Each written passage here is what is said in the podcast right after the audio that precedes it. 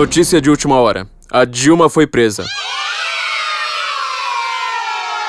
Olha, não foi, mas na verdade, toda vez que a gente faz uma piadinha aqui no começo do programa, aquela piada se torna real na semana seguinte. A gente fez uma piadinha que o PSOL iria aumentar os seus seguranças armados e aumentou seus seguranças armados. A gente fez uma piadinha perguntando, e o AS? O AS virou réu no STF. Se a gente fizer uma piadinha com a Dilma, obviamente a Dilma vai ser presa nessa semana. Será que a gente tem que falar duas vezes? Dilma vai ser presa essa semana. Não é três vezes igual na loira do banheiro. Né? Dilma vai ser presa essa semana!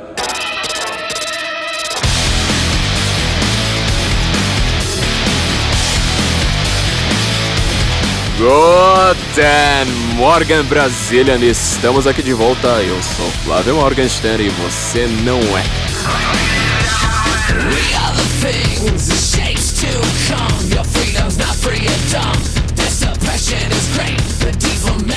Este, para quem não sabe, é o podcast do Senso em Comum. Neste podcast nós estamos certos. Quem discorda da gente está errado. É tão óbvio que não precisava ter explicação. Nós precisamos comentar muitas coisas terríveis acontecendo com este país. Vai ter tiro, vai ter porrada, vai ter bomba, vai ter sangue e como vocês já notaram, tudo que a gente acaba falando vai se tornar realidade pouco tempo depois. Nós temos um assunto terrível, gigantesco, polêmico até o osso, é o assunto de sempre, é como a gente costuma fazer nosso programa, é sempre com pautas sanguinárias, violentas, grandiosas, pautas totalitárias, pautas autoritárias e com botas e com sangue, com opressão e com todo tipo de violência que acontece para cima das pessoas. É, e a gente só pode, como a gente não tem uma Rede Globo, a gente só tem esse pequeno espaço aqui, um pequeno podcast para a gente poder reclamar de tudo. Nós estamos aqui hoje na Panela, aqui vocês conhecem a Panela Produtora, desse estúdio que me grava, tanto me, me agrada, me alimenta, me tolera. É, nós estamos em estúdio novo aqui, estreando um novo estúdio aqui na Panela, onde logo terão novidades bastante interessantes e vocês verão esse estúdio bastante vezes ainda. Então fiquem de olho nas novidades que nós vamos anunciar, tanto nas nossas páginas, páginas pessoais, a página do Censo, a página página da Panela, o site da Panela que vocês conhecem muito bem, o site que tem o melhor endereço do mundo, pané.lá, sem sem, sem BR, sem nada, simplesmente pané.lá. E uma das essas novidades elas podem ser realizadas, porque nós temos muita gente que nos ajuda. Uma dessas, dessa galera aí que, no, que nos ajuda, vocês conhecem muito bem, que é a CV para VC. Vocês sabem muito bem que vocês não conseguem geralmente fazer um grande currículo. Quando você precisa de um emprego, a grande dificuldade, na verdade, é fazer um grande currículo. Você pode ser genial, você pode ser uma pessoa muito profissional, extremamente preparada, mas você não consegue traduzir aquilo ali em palavras. O pessoal da CV para VC é especialista no mercado de trabalho, eles trabalham há muito tempo como headhunters, eles sabem fazer currículos muito bem, eles sabem o que, que as pessoas esperam de um currículo, porque é uma coisa que a gente não sabe, nós só sabemos, tentamos fazer fazer um currículo e não conseguimos traduzir aquilo ali direito, eles sabem exatamente o, o seu provável contratador que é do seu currículo, eles vão fazer o currículo maravilhoso para vocês. Então, entendam uh, o trabalho deles muito mais como um investimento do que como qualquer outra coisa, porque você, com um currículo, você vai ter um trabalho que vai te pagar muito mais do que você tem hoje, vai conseguir ter aquela vaga muito mais grandiosa, muito mais destacada do que você tem hoje. Isso vale até para presidentes de empresa, às vezes, quando você precisa mostrar que você precisa aumentar o, o seu cargo, você não consegue traduzir aquilo ali e colocar num currículo adequado. Então, se você entrar em senso incomum, endereço do nosso site, ó, senso incomum. Ponto CV para vc.com.br, é, você vai ter um brinde exclusivo aqui para os nossos ouvintes, para os nossos leitores do Senso em Comum, que você também vai ter um guia, unicamente através desse link, você vai ter um guia para você saber como se comportar numa entrevista de emprego. A mesma coisa válida para os currículos vai ser válida também para sua entrevista de emprego, assim você vai ter certamente uma vaga muito melhor para você em muito pouco tempo. Então, o melhor investimento que você pode fazer tá ali em sensoincomum.cvpravc.com.br. Gente, eu fiz um artigo uh, nessas últimas semanas que eu considero que foi um dos artigos mais. Aqui não dá para ser muito modesto, né? Mas assim, um dos artigos mais interessantes que eu, que eu escrevi recentemente no Senso em Comum e um dos artigos mais assustadores também. É, não o escrevi de uma maneira, vamos dizer, muito agradável, mas simplesmente como uma análise, uma antevisão que eu tive do futuro deste país. O artigo se chama O PT se aproxima perigosamente do fascismo e não é força de expressão.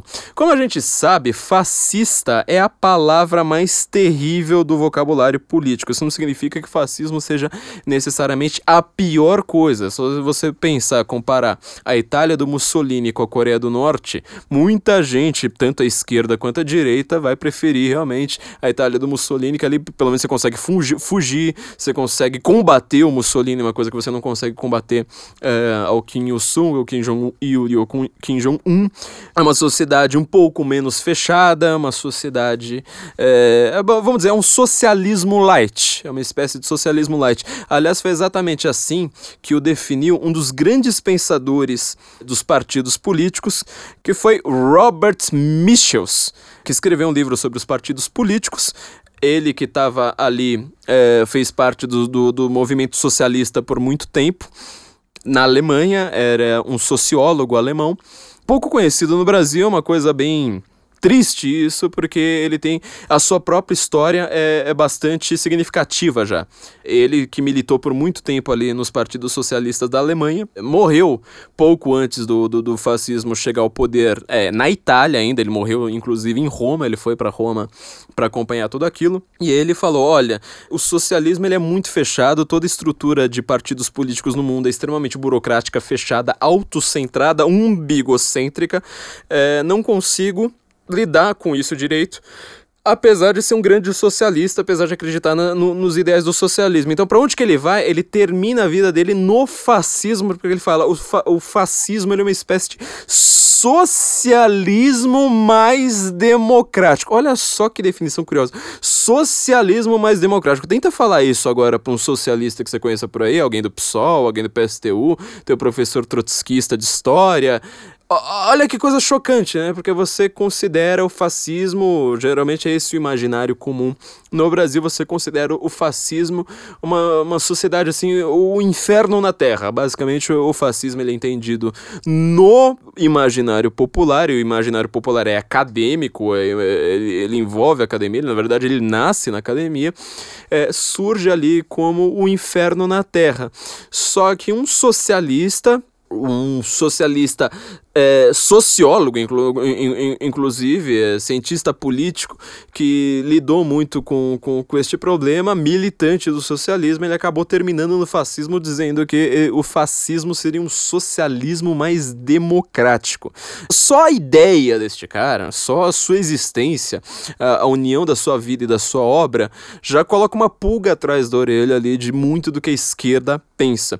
Só que o, o fascismo, a palavra fascismo, a palavra sobretudo esse adjetivo fascista, ele é usado hoje muito mais como uma forma de cala-boca. Quem conhece o Ben Shapiro, é, dos, dos grandes pensadores da direita americana atual, uma das nossas grandes influências por aqui, conhece uma frase famosa do, do, do Ben Shapiro que ele falou assim: olha, quando te chamam de fascista, quando, quando essa palavra fascista, sobretudo esse adjetivo fascista, é usado no vocabulário político, ele é usado justamente contra quem detesta o fascismo.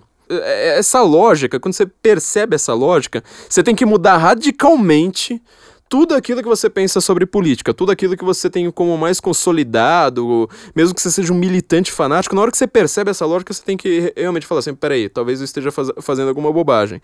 Porque quando você vê realmente, assim, um cara que ele é fascista, que ele é nazista, é, imagina, assim, que você encontrou na rua, por exemplo, um cara que ele tá é, com uma suástica no braço você não xinga ele de nazista. Você não fala, ô seu nazista! É, ele vai falar, sim, sou. Fritas, você quer uma coca? É isso? É, essa forma como você usa esse adjetivo, é, você grita justamente seu fascista, justamente para quem odeia o fascismo. Então, essa forma como a esquerda chama a direita de fascista é simplesmente presumindo: bom, eu sei que a direita é, é o subterfúgio, é o básico, é a premissa básica sobre a qual se assenta toda esta forma de xingamento. Você fala assim: eu vou xingar este direitista de fascista porque eu sei que ele detesta o fascismo.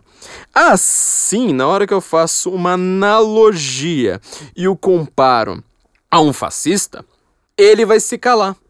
Porque ele não vai querer falar uma coisa é, sendo associado ao fascismo. Ele vai falar: não, mas peraí, se eu falei uma coisa e alguém foi lá e me gritou fascista, então, é, mesmo sem nenhum argumento, mesmo sem nada, eu vou ter que me calar. Então, assim, a forma como a esquerda abusa dessa palavra, chama todo mundo de fascista, ah, seu fascista, não sei mais o que, ela é contraditória. Porque é obrigatório que na, na, na, hora que você fica chamando, sabe, escreve artigos de jornal, faz colunas, faz post em blog e faz aqueles aquelas hashtags contra o fascismo, não sei mais o que. Tudo que você. A premissa básica, sem essa premissa o, o, o seu argumento não funciona, é simplesmente xingar de fascista quem não é. Ou seja, mesmo a direita acha que o fascismo, obviamente, é uma coisa deplorável, nojenta, um inferno na terra mesmo, talvez não tão grande quanto o socialismo, porque ele é um inferno na terra light, como disse Robert Michels, é, que era um socialista, por sinal acabou virando fascista. Morreu antes ainda da, da Segunda Guerra e tudo mais, né? obviamente que a gente tem que colocar isso em, em consideração, mas ele era um fascista light. Então, a direita ela também detesta o fascismo. E essa forma exagerada, ridícula de você chamar tudo de fascista, falar assim: olha, é, eu quero argumentar X, Y, Z. E se eu não conseguir argumentar direito, é porque quem discorda de mim é fascista. Isso aí tem sempre essa ideia de você xingar de fascista quem detesta o fascismo como uma premissa básica, certo? Então, o Leo Rockwell, um liberal, ele é presidente do Instituto Mises nos Estados Unidos, é, libertário, inclusive, né, desses anarcocapitalistas, tem, tem, tem umas ideias bem, bem, bem malucas, é, o Leo Rockwell ele tem um, um, artigo também que eu acho sensacional, um dos artigos, acho que foi o artigo do, do Instituto Mises que eu mais citei na vida, chama The Fascist Threat, que ele tá lá dizendo, ele começa justamente dizendo isso, falou assim, olha, a palavra fascismo ela é o pior xingamento. Palavra fascista, né? É o pior xingamento que pode existir no vocabulário político. Quando uma pessoa é chamada de fascista, você fala assim: bom, com isso aí eu não preciso nem conversar. Um fascista, ele odeia a liberdade, ele odeia minorias, ele é intolerante, ele é grotesco, ele, ele é pouco estudioso, ele sabe tudo. Tudo que você pensar de ruim de uma pessoa, você pode associar à ideia de que ele é fascista. Que ele é burro, é, que ele é autoritário, que ele vai mandar nos outros, que ele vai diminuir as liberdades, que ele quer perseguir os seus opositores. Tudo isso está contido na ideia da palavra fascismo. Só que tem um problema. Tem um problema muito sério aí que é o que o Leo Rockwell coloca. Quando você descreve o sistema fascista sem dizer para a pessoa, olha, isso aqui é o fascismo, todo mundo adora. Todo mundo adora. Quer dizer, você tem uma palavra que significa uma coisa terrível, sendo que na média da população, e de novo, média da população não é simplesmente falar assim, ah, só lá na, na Praça da República, é só lá na Central do Brasil. Não, é, isso aí vale para acadêmico, vale para doutor em ciências políticas, vale para gente muito culta, vale para tudo. Quando você descreve o sistema fascista sem dizer que ele é fascista, todo mundo adora. Uma das provas maiores, a gente já comentou bastante isso aqui nos últimos episódios uh, do Guten Morgen, lá no Senso em Comum, nós escrevemos também muitas vezes sobre isso. É uma questão muito presente no Brasil, presente no, no, no, ano passado e que continua presente neste ano, que é a ideia de direitos trabalhistas. Ou seja, os trabalhadores eles precisam ter direitos garantidos pelo Estado é, e atendidos por corporações de trabalhadores, ou seja, sindicatos, órgãos que cuidam de direitos trabalhistas, que façam lobby ali no Estado, porque senão os patrões vão explorar demais os trabalhadores. A forma mais consolidada no Brasil para você proteger os direitos trabalhistas é a CLT. A gente até lembrou aqui que uma, uma das candidatas a presidente neste ano que é a Manuela Dávila, do PCdoB, do Partido Comunista do Brasil. Ela falou: ah, nosso programa aqui para o Brasil é consolidar os direitos dos trabalhadores contra o fascismo. Então nós vamos defender os direitos das minorias, não sei mais o que, e a CLT. A CLT. O único problema é a CLT é quase uma cópia, não é uma cópia perfeita, né? O nosso amigo Bruno Garchagen no seu livro Por que os brasileiros parem de acreditar no governo, né? Por que os brasileiros amam o Estado e odeiam políticos? É, ele mostra que na verdade não é uma cópia perfeita assim, mas a, a CLT é praticamente uma cópia da Carta del Lavoro do Benito Mussolini.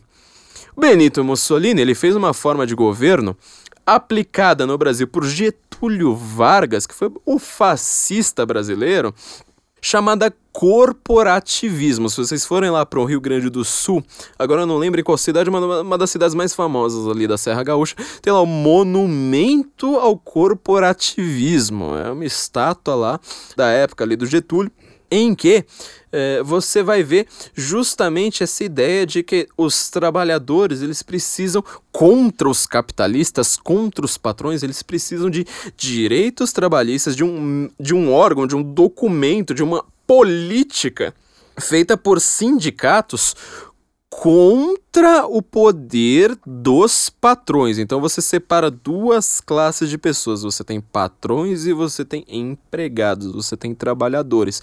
A frase famosa ali dos socialistas, né?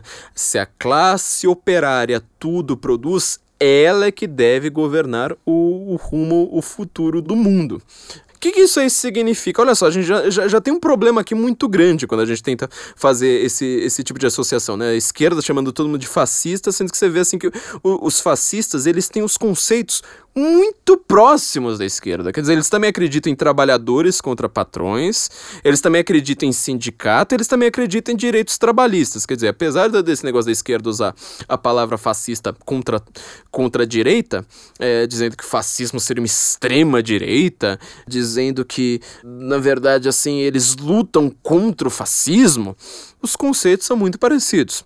Para começar, é aqui onde que já, já começa a encrencar, o caldo começa a entornar. Existem trabalhadores e patrões? São duas classes sociais diferentes? É isso mesmo? Vamos lembrar lá. Na época do Marx, Revolução Industrial, pós-revolução industrial, urbanização, que isso é uma coisa que é, que é, pouco contada, né? Você pode reparar que o socialismo é um movimento.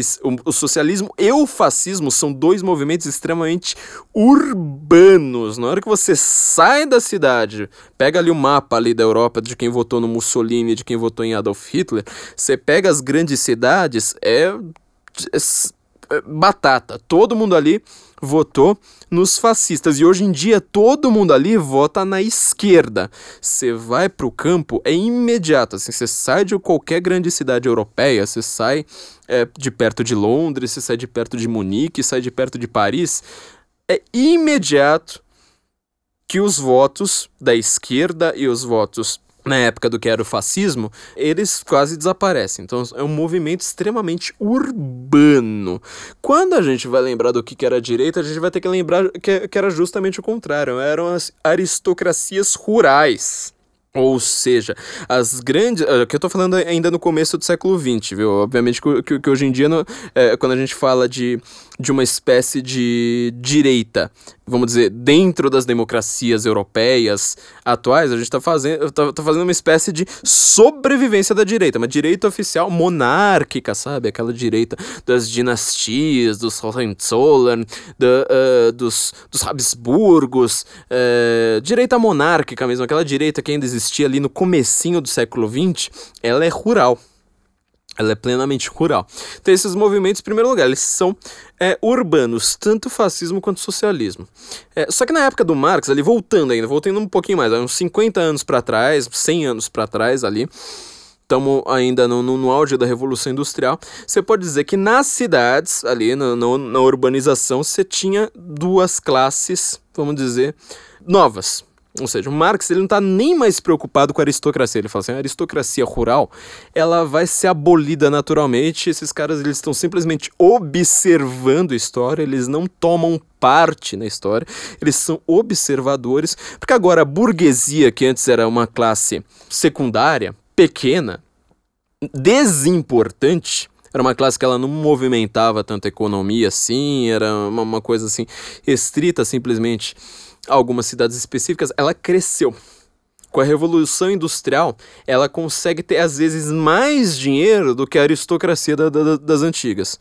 Um grande, sei lá, um grande rei do algodão uma grande empresa, um cara que tem inventado lá uma, uma empresa, por exemplo, pensa nos Estados Unidos, na história dos Estados Unidos, as ferrovias, um cara que tenha, tenha cuidado daquele sistema de, de ferrovias, ele logo vai estar com mais dinheiro do que os grandes aristocratas. Então ele fala assim: a burguesia, agora, ou seja, quem trabalha com a produção e o comércio, são os donos do capital. O que, que, é capital? Capital é o dinheiro que você consegue economizar. Aquele dinheiro que você gasta todo dia no busão, com comida, etc. Isso não é capital, porque ele entra e sai com toda facilidade. Agora, o capital ele persiste durante anos e anos e anos. Você vai acumulando, acumulando, acumulando. Então, este é o dono do capital. Este é o capitalista. Era uma palavra justamente para você denegrir as pessoas, né? Este é o capitalista. Então, ele é o patrão. Ele é o patrão. E os outros são todos proletários, ele só tem a prole para vender, a força de trabalho dele, ele não tem estudo, ele não tem nada, e ele vai trabalhar na fábrica, nas máquinas. Essa é a ideia do Marx, certo? Essa é a ideia da esquerda. A esquerda, então, ela considera que existem duas classes sociais estanques. Quem é patrão vai ser patrão para sempre, quem é proletário vai ser, vai ser proletário para sempre. Por isso que ele fala, é um pensamento classista. Você entra lá nos sites de extrema esquerda, pode entrar lá no site do PCO, do PSTU, eles vão sempre falar, ó, oh, pensamento classista. Qual que é o grande problema do mundo de hoje, na visão deles? Nós perdemos a ideia do pensamento classista. A classe social, quem quem faz parte de uma classe social operária, é, que são os trabalhadores, né? Porque o, o, burguês não trabalha, então o burguês ele só é dono do capital. Ele não trabalha, ele simplesmente ele, ele, ele vive pela mais-valia. A gente explicou isso lá no, nosso episódio a respeito de deturpar o Marx de novo, que é sempre desculpa da esquerda. Vocês podem ouvir lá inteiro. Mas então, a visão deles é que essas classes sociais elas são estanques, uma não, não se mistura com a outra. Na época do Marx, isso aí podia até convencer algumas pessoas. Hoje em dia, pega aí qualquer pessoa de esquerda. Todo mundo tem algum amigo de esquerda perdido, o problematizador, é, o cara que vota no PSOL. Todo mundo tem, tem, tem um amigo desse. Vira pra esse amigo na surdina, algum dia, vira para ele e fala assim: Cara, a qual classe social você pertence? Qual é a sua classe social? Porque se você é trabalhador, eu já acho estranho, por exemplo, você ter feito faculdade. Já acho estranho até você ter feito ensino médio.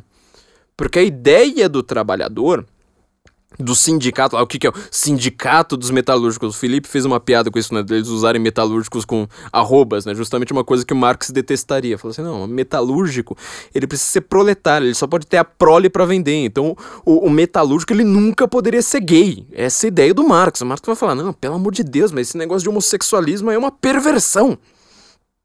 É uma perversão, inclusive, do capitalismo, como Reich dizia. Só o capitalismo vai permitir gays. O socialismo, na hora que o socialismo chegar, não vai mais ter gay. Porque a classe trabalhadora vai cuidar só da sua prole. E a gente vai cuidar da prole e da revolução. Simplesmente disso. É, é uma coisa que a esquerda perdeu completamente, não? Então ela tenta é, falar, ah, mas era coisa da época, não é coisa da época. Pro Marx, pra esquerda, se você acredita em classes sociais, você precisa, por conseguinte, acreditar nisso. É inevitável, não, não, tem, não tem terceira via. Tertio non dator. É, você precisa acreditar num, é, vem inevitavelmente a ideia do, do, do outro. A ideia do Marx, então, era mais ou menos essa. Tipo, o trabalhador ele só tinha o prole dele. É, só que hoje em dia, quando você pergunta esses caras, você vai falar, tá, mas se você é trabalhador, já acho estranho você ter feito ensino médio. Pensa no Lula. Lula era um metalúrgico, líder sindical, se ligou aos movimentos socialistas, mas não gostou do PCB, foi virar uma espécie de pelego para negociar ali greves com o patrão. É, pelego era justamente quem, quem negociava entre o, entre o patrão e os trabalhadores, e acabou fundando esse partido que seria uma espécie de socialismo mais light, que era o PT. Um partido francamente corporativista. De novo, olha só. Você tá vendo como isso aí tá sondando a gente? Só que você pergunta, tá, você, então você não é trabalhador. Você é burguês? Se você é burguês, a única coisa que você pode fazer como um burguês é pegar todo o seu dinheiro e. Adiós. Dá pra classe trabalhadora e viva como trabalhador e faça a revolução. É a única coisa que você pode fazer. Se você quiser ser uma pessoa coerente. Senão você vai estar tá mostrando que você tem um discurso todo feito para, sabe, chamar a atenção das menininhas, falar: "Ah, mas eu sou uma pessoa de esquerda, eu sou uma pessoa que pensa nos trabalhadores, eu me preocupo com a desigualdade social e com os pobres. Quer sair comigo?" Você só tem isso como um discurso, mas você não tem aquilo ali para sua vida. Entendeu? É, é, é este o problema. Só que a, a, gente já tá vendo, quando você trabalha com classe social, já, já traz um problema pra sua vida. Porque você vai ter que parar e pensar, tá, mas a qual classe social eu pertenço? E o problema maior, você não vai ter uma definição clara. Você não consegue me dizer com toda a rapidez agora qual que é a sua classe social. Simplesmente porque na época do Marx isso aí já estava bem errado. É, só a ideia de você ter campo, cidade, é, isso aí já estava muito complicado. Ter uma divisão social do trabalho que estava mudando exatamente naquele momento não deixava às vezes muito claro qual era a sua classe social. Hoje em dia, isso aí bugou de vez. Eu sou trabalhador ou eu sou patrão? Eu faço parte da classe operária ou da burguesia. Ou eu sou aristocrata. Não sei. Às vezes aristocrata já conheci gente que é descendente dos Orleans e Bragança. Gente que tem Bra inclusive Bragança no sobrenome. E os caras não são exatamente ricos, não, viu? É, tem gente ali que pegava ônibus comigo. E aí? Como é que fica? Você vai ver, isso aí é uma, uma coisa que o Olavo de Carvalho falando no COF, não, o Olavo de Carvalho que todo mundo enche tanto o saco, ele fala isso na primeira aula do COF. Ele comenta isso baseado no pensamento é, do embaixador José Oswaldo de Meira Penha. Ele dizia que, que Oswaldo de Meira Penha virava para os alunos dele e falava assim: tá, vocês são marxistas, vocês acreditam em classes sociais. Qual a classe social de vocês? Eu todo mundo falava: ih, peraí, nunca pensei nisso. Não, não, não faço mais a menor ideia. Então, quer dizer, a, a base do pensamento do cara ele nunca conseguiu aplicar para a vida. Nunca conseguiu aplicar para ele próprio para a realidade ao redor dele. Quer dizer, ele só consegue pensar assim: ah, grandes corporações uh, e empregados. Mas ele próprio, ele não, na hora que você vê a realidade ali na frente dele, ele não sabe. Então fica uma coisa extremamente tosca. Fica uma coisa irreal. O discurso da esquerda, por mais mavioso que ele seja, quando você vive, você pode até não trazer palavras e conceitos já hierarquizados como estou fazendo por aqui. Mas você sente, você consegue perceber que aquele discurso ele não condiz com a realidade. Quando você é, por exemplo, um vendedor de pipoca na frente da igreja, você é dono do seu meio de produção, portanto você é um burguês, ou você é uma classe trabalhadora porque você que está produzindo. Você reparou que, que a coisa ali ficou completamente confusa? Hoje em dia, com a divisão social do trabalho, com a nova divisão social do trabalho que ela vai se refazendo o tempo todo, às vezes você não consegue ter nenhuma clareza se você é dono do seu meio de produção. Porque hoje, com um computador que custa dois mil reais, você muitas vezes é dono do seu meio de produção. E aí? Por causa disso você virou Steve Jobs? Você entendeu então que todo mundo falando de, de classe social, ah, os trabalhadores, os patrões, os burgueses, a burguesia é sempre no plural, sempre no abstrato, mas você não consegue apontar assim de cara e falar assim: olha, eu consigo classificar toda a sociedade dentro dessas categorias. Você não consegue de forma alguma. Na hora que você vende um computador para uma pessoa, pronto, você já zoou todo o coreto. Porque no mundo de hoje, a nova divisão social do trabalho ela é muito específica. Então, quer dizer, quando você vai ouvir os podcasts de esquerda, vamos dar um exemplo aqui do que, que a gente está fazendo. Nós aqui, como, como pessoas que têm um computador, e que produzem nós mesmos a, a, a, coisa, você vai dizer que nós não somos os operários porque nós não estamos operando. Mas peraí, a gente está operando. Só que ao mesmo tempo você é dono de um meio de produção. Só que esse meio de produção também você compra nas Casas Bahia ali por no, no 90 reais de, de, de, parcela. Zoa, virou um bug geral. Os podcasts de esquerda aí, que são nossos concorrentes, a gente. Nós temos essa superioridade, nós comentamos isso no nosso último episódio com os dois Philips. Nós temos essa superioridade porque a gente consegue virar assim e falar assim, oh, gente, ouve os, ouçam aí os, nossos, os podcasts concorrentes e voltem aqui e vejam se, se nós não somos melhores. Quero ver se eles vão ter coragem de fazer uma coisa dessas, porque se, se eles fizessem isso uma vez, é, as pessoas ouviriam uma vez nosso episódio e já falaria, peraí, aquilo ali tá muito mais certo do que é, os, os originais, então acabaria nunca tendo volta. Ouça lá nossos podcasts, eles vão estar lá todos falando os trabalhadores, porque a desigualdade, é porque os burgueses e tal. Eu pensando, tá, mas esses caras se consideram classe operária? Esses caras se consideram assim alguma coisa não burguesa? Porque para mim é exatamente o contrário. Agora volta lá pro começo lá do século XX. Vamos voltar nas nossas aulinhas de história. Os socialistas, né, no, no, no comecinho ele só existia socialismo. Foi a Primeira Guerra Mundial. Eu já falei que, que, que a coisa mais importante para a gente entender o mundo atualmente é a Primeira Guerra Mundial. Ela zoou ainda mais a ordem do trabalho, aquela nova ordem do trabalho que estava surgindo com a, com, com a Revolução Industrial.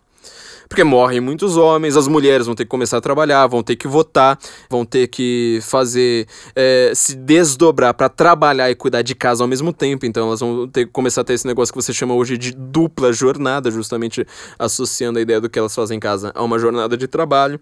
Quer dizer, você zoa todo o coreto. Primeira guerra, ela zoa todo o coreto. E aí, algumas pessoas ali, sobretudo na Itália, começam a perceber que aquela, que aquela ideia do socialismo não estava dando muito certo.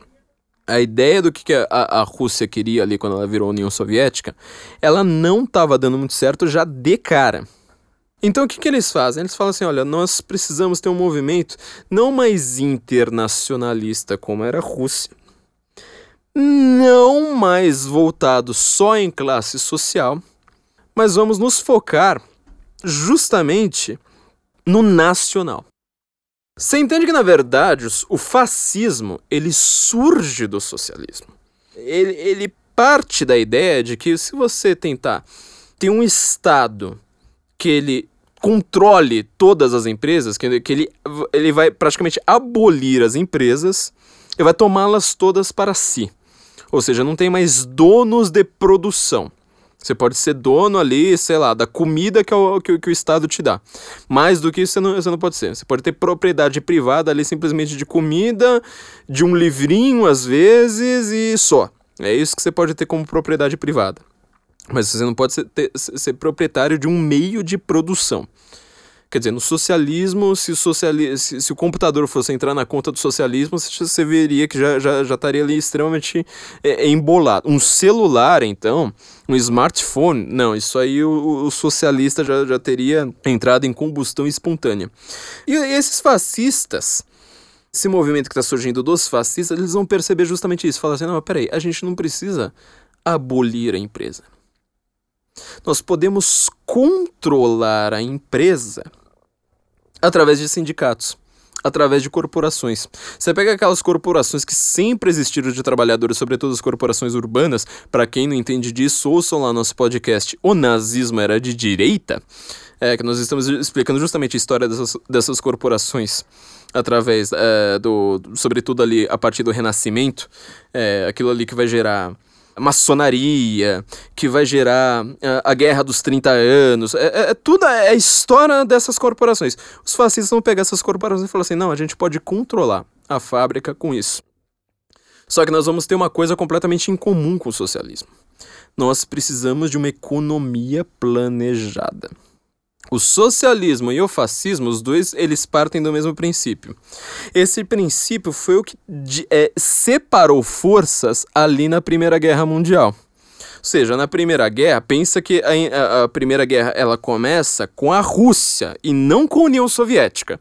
Ela com, começa com a Rússia, ainda é Rússia, então quer dizer, é, é, é uma força ainda conservadora, ou pelo menos assim, que ainda tem lá uma família real, tem uma, ela está em, guerra, em guerra civil, teve a sua guerra civil, mas ela, ela ainda tem as suas forças conservadoras, então você vai ter Rússia, Alemanha, Áustria, os, os, os grandes impérios ali da Europa, eles começam a ter um grande problema. Tem, tem ainda mais a Inglaterra, né? São, na verdade, eram três primos, né? Se tirando a Áustria ali, os três eram primos. Primos de fato, assim, primo, primo. Primo e irmão. Eles começam a ter uma divisão ideológica entre eles. Porque, sobretudo, a Alemanha, os Hohenzollern, o Wilhelm, que a gente traduz por Guilherme, ele começa a querer ter uma economia planejada, enquanto a Inglaterra, que é o cerne do capitalismo, quer uma economia livre.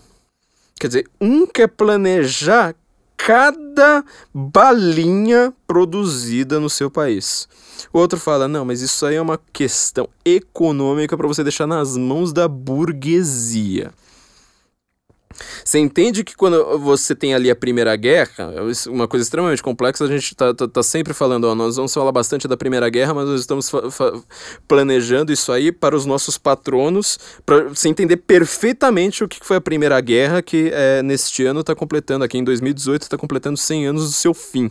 Então nós vamos fazer um especial para os nossos patronos só a respeito da Primeira Guerra.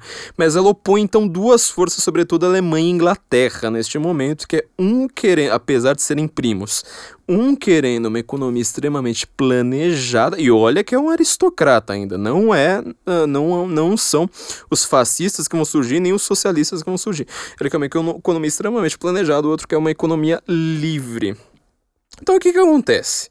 Você teve ali de repente, com o final, da, com o final daquela guerra, a destruição da Alemanha, destruição não, né, mas assim, ela, ela sai como uma grande perdedora, tendo que pagar muitas coisas, é, você vai ter movimentos, então, que ele simplesmente fala assim, olha, mas peraí, nós não somos socialistas, ou pelo menos, nós não somos do, desse movimento comunista internacional que agora tomou a Rússia, que antes era do nosso primo. O Nikolai, que era o czar da Rússia, e o Wilhelm, que era o Kaiser da Alemanha, são, eram dois Kaiser, né? O, o da Áustria, é, Francisco José, e o Wilhelm na, na, na, na, Alemanha. O Wilhelm, quando ele trocava telegramas com o Nikolai, ele chamava o Nikolai de Nick, e o Nikolai chamava o Wilhelm de Willy. Então, pra você ver, eles eram primos, eles eram realmente, assim, é, pessoas muito próximas, com carinho, inclusive, um pelo outro, e que acabaram entrando nessa guerra. Guerra mais estúpida que já aconteceu no mundo. Então você vai, vai, você vai ver que teve uma bagunça. E aí, na Alemanha, na Alemanha, na Itália, algumas pessoas vão começar a falar assim, mas espera aí, nós queremos realmente estar tá do lado dos vencedores. A gente quer ser um pouco de Inglaterra. A ideia da Primeira Guerra, a Primeira Guerra surgiu porque a Alemanha estava querendo se, militari se militarizar e virar um grande complexo industrial como a Inglaterra já era. Foi uma concorrência ali clara, falando assim, nós queremos ser a nova Inglaterra. Só que nós queremos fazer isso de forma planejada. A Inglaterra era completamente livre. A ideia da Inglaterra sempre foi ser o berço do capitalismo, que hoje foi tomado pelo esse, esse, protagonismo foi tomado pela América, mas antes era a Inglaterra ali tomada como, como o berço do capitalismo. Aí eles falam assim, mas peraí, pra gente fazer isso, a gente tem que estar do, do, lado dos vencedores, ou seja, tendo empresa, a gente quer, quer usar roupa de marca, a gente quer todas essas coisas boas do capitalismo, só que a gente quer essa economia planejada, de toda forma, quer, quer que é uma economia completamente planejada, desde, desde a da balinha até o, os nossos mísseis. E eles fazem, eles criam justamente esse movimento fascista. Esse movimento fascista vai ser caracterizado justamente por você não mais estatizar tudo. Você controla tudo aquilo ali com sindicatos. Este plano nacional ele envolvia direitos para os trabalhadores. Lembre-se que na, na, a Primeira Guerra Mundial também se livrou das aristocracias. Isso é uma, uma outra questão secundária para a gente falar, né, do, dos planos do Woodrow Wilson. de democratização da Europa, mas acabou com, com, com os Reichs, e foi lá transformar tudo aquilo ali em democracias. Virou República de Weimar, foi democratizar todos os países, a Áustria, para tudo quanto é lado, desfragmentou completamente o Império Austro-Húngaro, criou países completamente ad hoc. Então, de repente, aquilo ali vira uma coisa, vamos dizer, o que, que a gente hoje chamaria de democracia não tem mais nenhuma forma de, de aristocracia, de uma distinção entre as pessoas, entre aristocratas e a plebe. Eles falam assim: nós queremos direitos para a plebe. Nós queremos agora plebe no poder. Nós queremos agora deixar com que a toda a força nacional seja dirigida pela classe operária, pela classe trabalhadora. Estes caras não são socialistas falando, eles são os fascistas eles criam essa forma de corporativismo, que era a coisa que o, que o Getúlio Vargas mais fez na vida. Toda a política do Getúlio Vargas era corporativista. Quando você vai estudar corporativismo no mundo, você vai ter dois nomes para você estudar: Benito Mussolini e Getúlio Vargas, criador da CLT, que é justamente isso. Fala assim: olha, para a gente não ter que estatizar uma empresa, a gente aumenta a folha de pagamento ali de, de uma maneira brutal. A gente cria direitos para os trabalhadores, tipo 13 terceiro, direito de férias, direito de sei lá mais o quê. E esse trabalhador ele vai acreditar que ele só teve isso por causa da nossa força. É só você pensar, por exemplo, num direito, direito mais imbecil que já, já, já, que já foi criado para os trabalhadores, que é o direito ao 13 terceiro salário é, é o direito mais imbecil. Quer dizer, você ao invés de dividir o salário do cara em 12 vezes, você divide em 13. Com o poder da inflação de diminuir o seu poder de compra mês a mês, na hora que você vai receber aquele décimo terceiro, ele é muito menor. Ele é extremamente menor. E ainda assim você vai lá e fala assim, mas tá vendo, você só tem 13 terceiro porque eu fiz lá a CLT, eu fiz a carta del lavoro e agora você precisa honrar a mim porque sem o meu poder aqui você não teria seu 13 terceiro. Quer dizer, você prefere receber o seu dinheiro de cara, planejar suas férias que sejam com dinheiro inteiro, com, uh, ainda valorizado ou depois dele, ser, de, dele ter sido comido pela, pela inflação. Com outro detalhe, inflação, ela é criada, a gente já explicou isso num dos primeiros textos do Senso em Comum lá atrás, né, explicando, não é o dólar que está caro, é o real justamente que está muito barato. A inflação é uma forma de você dar dinheiro para o governo, porque ele imprime aquilo ali, você dá dinheiro para o governo sem você sentir, sem você ter que votar ali se vai aumentar impostos ou não, todo mundo vai ter que pagar a conta, todo mundo se ferra e o governo pode gastar seu dinheiro, sobretudo com armamentos na época, de uma maneira escrachada. Esse fascismo que eu estou descrevendo, ele parece alguma coisa com o Brasil de hoje? Ele parece alguma coisa do que a esquerda brasileira defende? Quer dizer, vamos voltar lá de novo para o Lee Rockwell. As pessoas odeiam a palavra fascista. Mas o que elas defendem é uma coisa bem próxima do fascismo. É, sobretudo quem, quem não estuda, ou sobretudo quem não, quem, quem não entende, né? Quem usa a palavra fascismo simplesmente como um xingamento. Aí você vai ter que lembrar ali do, do Ben Shapiro, ou seja, vira só um xingamento para você xingar justamente quem detesta o fascismo, para quem, quem tem uma política completamente oposta ao fascismo. Então você vai vendo que, que, que o mundo de hoje, Brasil, pensa no Brasil de hoje, a esquerda está se aproximando cada vez mais desse modelo. Quer dizer, a, a, o PT, como ele não era propriamente socialista, ele tinha a linha trotskista dentro dele, mas ele não defendia abertamente o socialismo, só defendia entre os seus. Entre os seus era desabrido, falar, não, a gente vai se aproximar de, de Cuba, a gente vai se aproximar, vamos ajudar a consolidar a Venezuela ali como uh, o socialismo do século XXI, vamos criar partidos socialistas em toda a América Latina, na Bolívia, no Equador, na Nicarágua, no Paraguai, tentou em, em tudo quanto é lugar. Deu apoio a Angola, deu apoio à Líbia, deu apoio a tudo quanto é ditadura socialista ao redor do mundo. Mas na hora de fazer uma declaração para Time, para Economist, aí não falava, não, não, nós estamos aqui, fazemos, fizemos carta ao povo brasileiro, falamos que a gente não vai tentar nacionalizar nada, não sei mais o que. Que modelo que é esse? Como é que, ele, como é que esse modelo se chama historicamente? O nome desse modelo é justamente fascismo. O PT, que é o principal causador da vulgarização dessa palavra fascismo, foi quem mais aplicou pare passo uma política que é muito mais próxima do fascismo do que do socialismo que alguns membros mais radicais do PT julgam defender. Hugo Chávez, ele não conseguiu, ou pelo na verdade ele nem quis nacionalizar de fato tudo na Venezuela. Se você for olhar para a Venezuela, ele vai dizer assim: mas existem empresas aqui. É o pensamento do Igor Fusa. Não, existem empresas privadas na Venezuela. Existe concorrência. Existe, só que tudo controlado por uma economia dirigida. Você só vai produzir aquilo que um sindicato com um monte de normas de direitos trabalhistas, como o 13 terceiro, de, de é, imposições impostos escorchantes e tudo mais, vai permitir que você produza. Quer dizer, no final das contas, você tem um, socialismo. Na Venezuela tá bem pouco light agora com Maduro. É, já, já tava pouco light com, com, com o Hugo Chávez, agora tá ainda menos light. Mas você vai tendo uma, uma forma de socialismo diluída, que é exatamente o que o Robert Michels chamava de socialismo mais democrático, ou seja, o fascismo você pode le levar isso é, muito, muito, muito além. Só que aí a gente vai ter que sempre lembrar que a palavra fascismo ela foi, foi lembrada pela Segunda Guerra Mundial, por causa da Segunda Guerra Mundial, como uma coisa extremamente negativa e militarista. Ou seja, o PT ele parece ser aquela coisa assim, assim mas o PT ele odeia militares. O PT ele é antimilitarista por definição. Ele lutou contra a ditadura militar. Então, como assim você está querendo chamar logo o PT, a coisa antimilitar por definição, de fascista? Foi uma coisa que eu comentei no meu artigo no Senso em Comum, que eu falo assim, mas espera aí.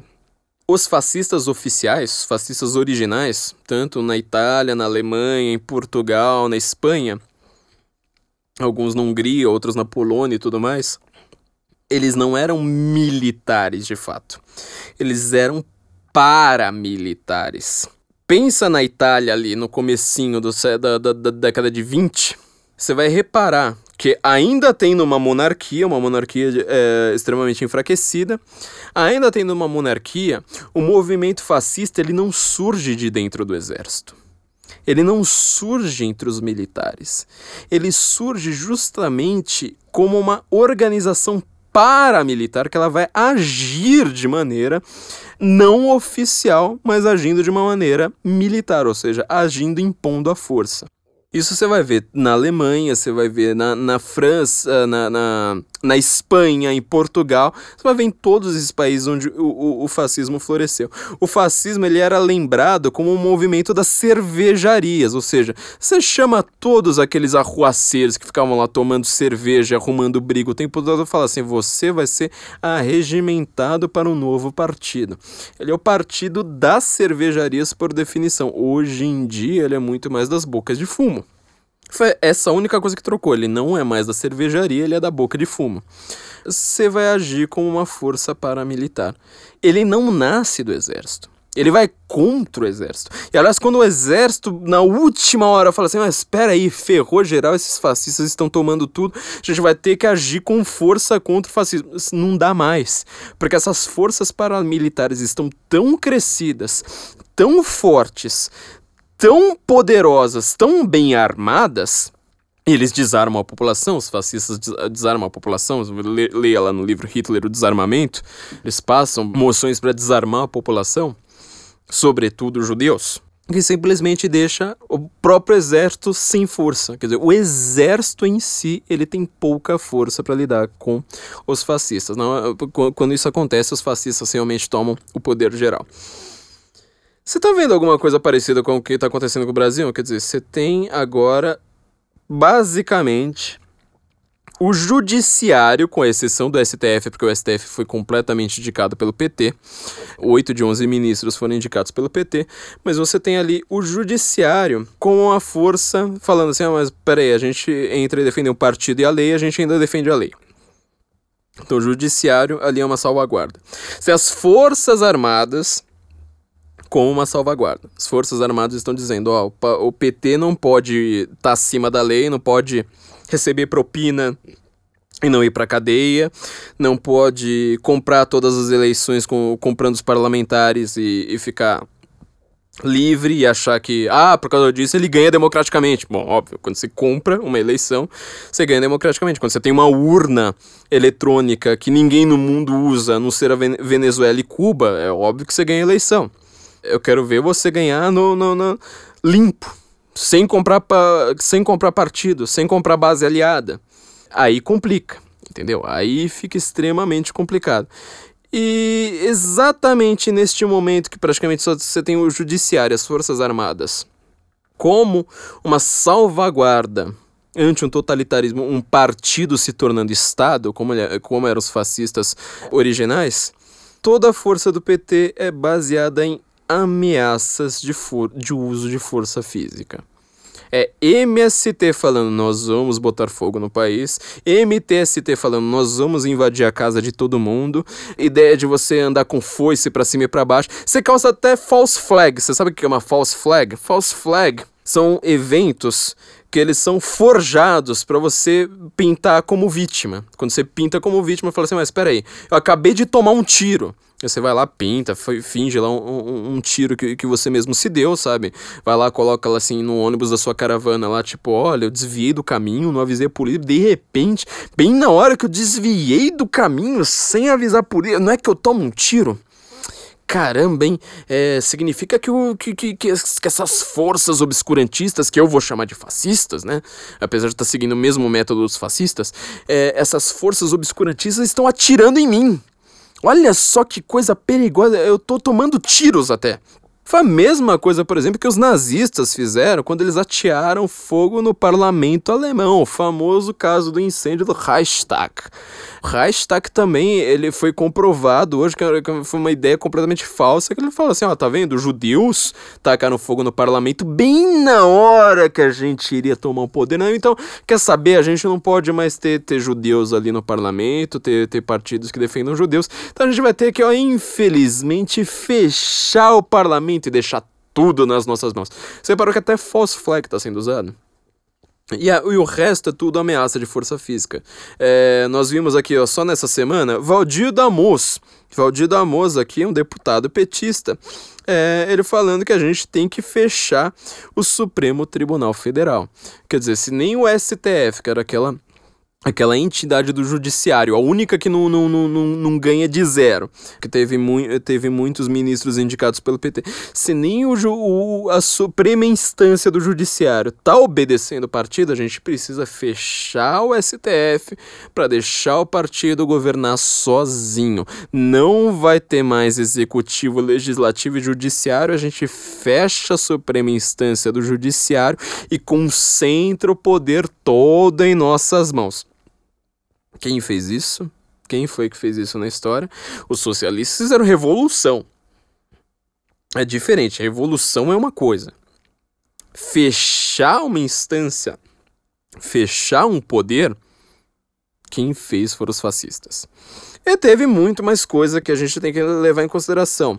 Os fascistas, eles também tinham um discurso para tudo, para simplesmente tudo, é, de ter um inimigo externo. Qual era o inimigo externo favorito dos fascistas? Era ou a elite, certo? A elite financeira, ou no caso da Alemanha, como a gente explicou naquele episódio sobre o nazismo, quem não viu, por favor, veja, porque vocês vão aprender muito, é, vocês vão ver que muito do que vocês aprenderam sobre o nazismo está errado justamente voltar ao caráter nacional e falar, mas peraí, nós somos aqui um, um, país que tradicionalmente teve filósofos, teve químicos, teve cientistas, e agora de repente a gente só vai ter como elite financeira os judeus? E o trabalhador alemão? O trabalhador alemão que ele não tem essa cara feia dos judeus, ele não usa kippah, ele não usa, ele não fala hebraico, ele não fala yiddish, ele não usa barba. Este trabalhador alemão é que eu quero defender. Não essa elite estrangeira. Você é, lembra de algum comentário recente, por exemplo, do Lula falando da elite loira de olhos azuis? Não era também reclamando de uma elite estrangeira? E, e, assim vai por diante. Inclusive contra os judeus, porque os judeus, a gente explicou, a gente começou aquele episódio nosso sobre o nazismo explicando uma coisa que eu acho que é a pergunta fundamental para você entender o, o, nazismo, se ele era de esquerda, se ele era de direita, qual era dele. É, por que os nazistas odeiam judeus? Por que, que eles não odeiam muçulmanos? Por que, que eles não odeiam nordestinos? Por que, que eles não odeiam índios? É, por quê? Por quê? de todos os problemas que eles tinham, eles tiveram um problema específico com os judeus. Tinha muita gente na Alemanha, a Alemanha já era um país miscigenado já há um bom tempo. É, Nietzsche mesmo fala no, no Para Além do Bem e do Mal, lá tem um dos, dos capítulos que ele começa falando que a Alemanha, o alemão é um povo miscigenado. Por que é que os alemães se, voltaram tanto contra os judeus. E os alemães fizeram pactos, inclusive na, na Guerra do Oriente Médio, é, justamente com quem na época, de repente, assim, na década de 30, 40, tava inventando uma ideia de falar assim, mas peraí, tem um lugar ali no Oriente Médio chamado Palestina, uma região uma região ali, você não tem uma definição clara de país. A Primeira Guerra Mundial zoou completamente aquele lugar. A gente vai, vai falar especificamente do Oriente Médio, zoando ali o Oriente Médio. A Primeira Guerra Mundial zoou ali o lugar, agora tem, tem migrações ali, vindo da Jordânia, vindo de, de, de outro lugar, do Líbano e tal. É, e a gente quer, na verdade, chamar os árabes daquela região de palestinos. Porque hoje quem a gente chama de palestinos são os judeus. Os judeus. A gente está falando ali da década de 30. A gente chama os judeus de palestinos. Os judeus que estão lá, eles se consideram palestinos. Então, e tem um tal de movimento sionista ali que é um movimento dizendo que esses judeus precisam ter um Estado para si. Como a gente vai deixar um judeu ter um Estado para si? A gente quer varrer todos os judeus da face da terra, não ter mais nenhum judeu no mundo, e a gente chamar aquele lugar de Palestina e os árabes que, que estão migrando desses outros lugares. A gente diz, vai falar assim, bom, vocês não estão mais com nação porque a Primeira Guerra Mundial o fim do Império Otomano esfacelou tudo, a gente vai chamar vocês de palestinos e dizer que a gente precisa ter um Estado palestino, que ele é árabe, não judeu. E a gente vai lá, varre todos os judeus para vala, acaba com os judeus ali, não permite mais que nenhum judeu pise onde, onde já foi anteriormente o lugar do primeiro templo de Jerusalém, do segundo templo de Jerusalém, é, e agora vai virar tudo mesquita. Não tem mais essa história de povo judeu, acabou. Quem que inventou isso foi um cara chamado Al-Husseini. Ele era chamado Grande Mufti de Jerusalém. Ele foi um cara que ele inventou essa ideia de um nacionalismo palestino. Vamos inventar uma nação palestina. A gente também comentou disso no nosso episódio sobre Jerusalém, com Mateus e com Felipe, que eles estavam explicando tanto a geopolítica da região ali do Oriente Médio, quanto os aspectos teológicos, literários ali da Bíblia que mostra o valor de Jerusalém para o mundo. Bom, é, e, e o esse Al-Hussein, que queria esse Estado palestino, ele foi se encontrar com Benito Mussolini em 41, logo depois ele se encontrou com simplesmente Ribbentrop, é, ministro de Relações Exteriores de Hitler, e logo depois ele se encontra com o próprio Adolf Hitler. Por que, que Hitler não iria se encontrar com esse cara, sendo que os pelo que eu me lembro, esse tal de Hitler também não gostava muito de judeus. Também falava assim, esse negócio de sionismo, Estado para judeu. Não, tem que acabar com essa história, a gente tem que acabar com todos os judeus. Isso era o que os fascistas faziam. Lembra do que, que Glaze Hoffman fez esses dias? É, ela fez um vídeo para Al Jazeera. Obviamente que gente completamente ignorante. E assim, é, é tão ignorante, né, como o Olavo de Carvalho fala, Inteligência é uma coisa que quanto menos tem, menos você acha que você precisa, mais você se acha inteligente. Aí teve gente assim, escrevendo colunas, senadores falando, ai que absurdo, a extrema direita aí reclamando de um vídeo pra Al Jazeera. Até parece, não tem nenhum problema com vídeo pra Al Jazeera, mas eu, eu vou... Também fizemos alguns episódios sobre como pensam os muçulmanos, vocês podem ouvir ali para trás a relação da esquerda com, com, com, os muçulmanos, né? Porque a esquerda adora tantos muçulmanos, nós explicamos em, em episódios específicos para essas questões. Mas só para você ficar aqui, é, vou, vou, voltando para os dias de hoje. Quem escreveu o discurso da, da, da, da Glaze para Al Jazeera sabe muito bem que os muçulmanos daquela região eles têm uma ideia, uma tradição fundamental que todo mundo conhece a respeito de muçulmanos hospitalidade e reciprocidade. Quer dizer, quando você, mesmo não sendo um muçulmano, mesmo sendo um kafir, ou seja, você sendo um infiel, você faz uma coisa boa para um muçulmano, é, sobretudo uma, uma, uma, coisa boa para a religião ou para a política, que para um muçulmano é tudo a mesma coisa, tudo a palavra din, não tem diferença entre política e religião ali no islamismo. Quando você faz uma coisa boa para ele, ele tem uma obrigação de te corresponder em uma ação igual. Você viu o filme Robin Hood, aquele com. Como é que chamava aquele cara lá, o bonitão dos anos 80? Kevin Costner, né? Kevin Costner ele sumiu nos anos 80. O, o filme Robin Hood dos anos 80 tem o Morgan Freeman. E ele começa ali pertinho, eu não sei se é em Jerusalém ou perto de Jerusalém. E o que, que acontece na primeira cena do filme? O inglês, o Robin Hood, o inglês que tá lá na, nas cruzadas, ele, ele salva um muçulmano, que é o Morgan Freeman. O que, que o Morgan Freeman faz como, uh, como bom muçulmano? Ele volta para Inglaterra com Robin Hood como guarda-costas, simplesmente falando assim, ó, na hora que eu salvar a sua vida, aí sim eu tô livre. Aí sim eu posso seguir meu rumo. Mas enquanto eu não salvar a sua vida, já que você salvou minha vida, agora eu tenho uma obrigação de reciprocidade de salvar a sua vida em resposta. Enquanto eu não salvar sua vida, eu não posso é, ser livre e voltar para minha terra, voltar para minha família, voltar para para minha vida comum. Essa é a noção dos muçulmanos. Como é que começou o vídeo da Glaze? A gente pode ouvir o vídeo da Glaze? Lula é um grande amigo do mundo árabe. Ao longo da história, o Brasil recebeu milhões de árabes e palestinos. Mas Lula foi o único presidente que visitou o Oriente Médio. Em seu governo, o comércio. Você reparou como é que ela fala assim claramente? Ó, o Lula, ó, o Lula ele foi o único presidente a visitar o Oriente Médio. O Lula ajudou muito a Palestina. O Lula, ele ajudou muito nas causas ali do Oriente Médio. O que, que ela não está falando é justamente, ah, ele ajudou dando dinheiro para o ditador da Líbia, o Gaddafi, que provavelmente foi um dos homens mais ricos do mundo. Ele ajudou muito, obviamente que, que, que, não vale no caso da Al Jazeera, mas ele ajudou a Ahmadinejad, o Ahmadinejad né, é do Irã, é xiita, fala farsi, não fala árabe como a Al Jazeera, mas foi justamente este o plano do, do, do, do Lula.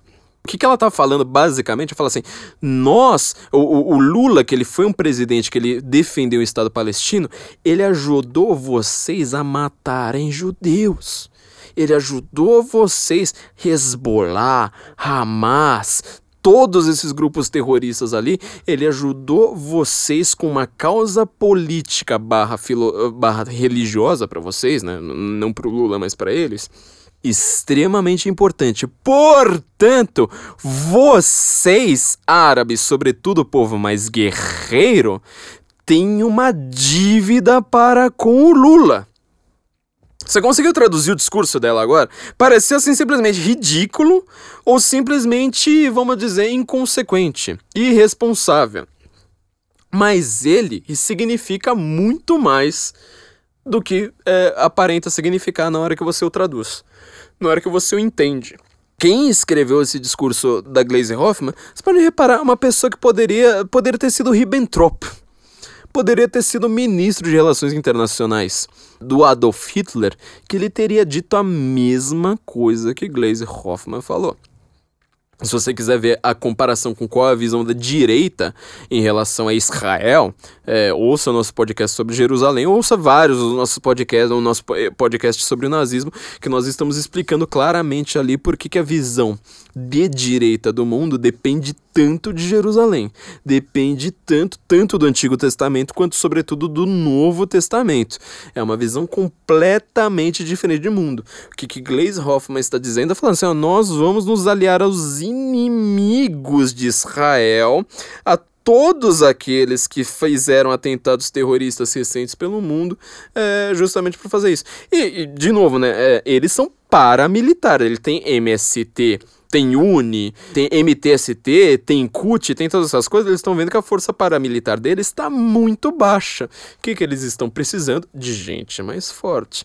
Quem vão ser os grandes homens a vir com uma força absurda para fazer com que o, o partido que quer ser um partido-estado volte a ser um partido-estado? Vocês já estão vendo.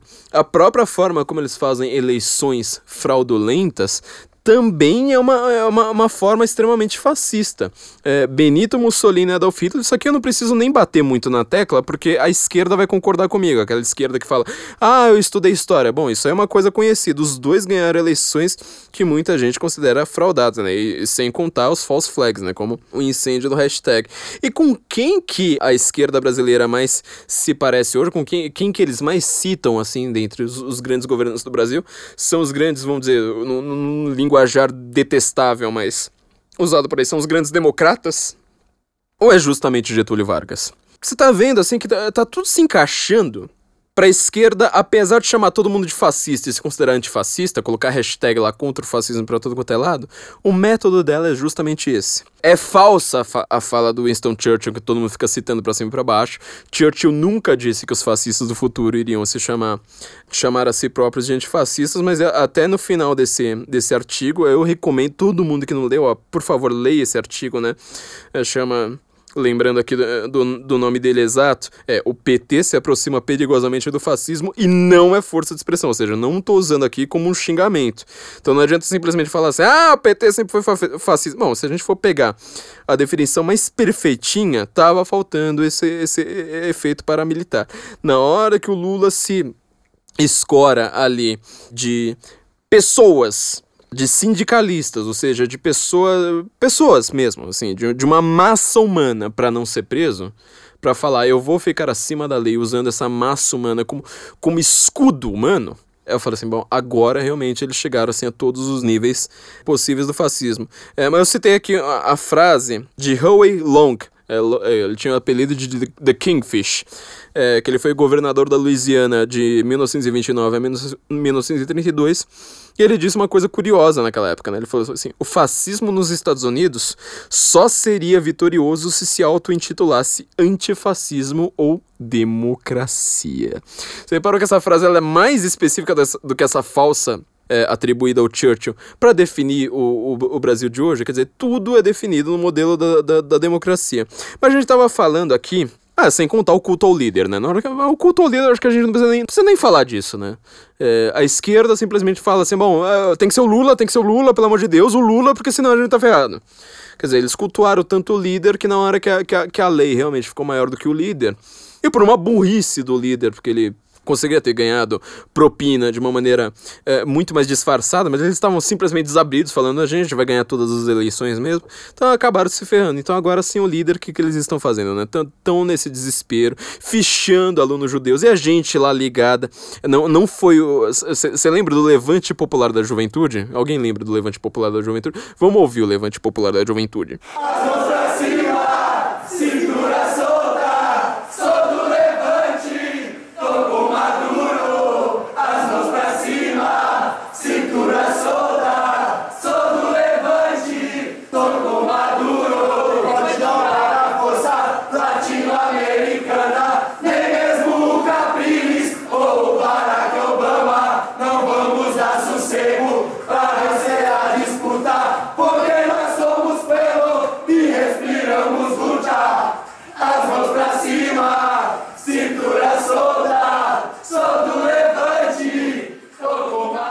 Entendeu? Era gente ligada a essa turma aí, sabe? Sou do Levante, tô com Maduro.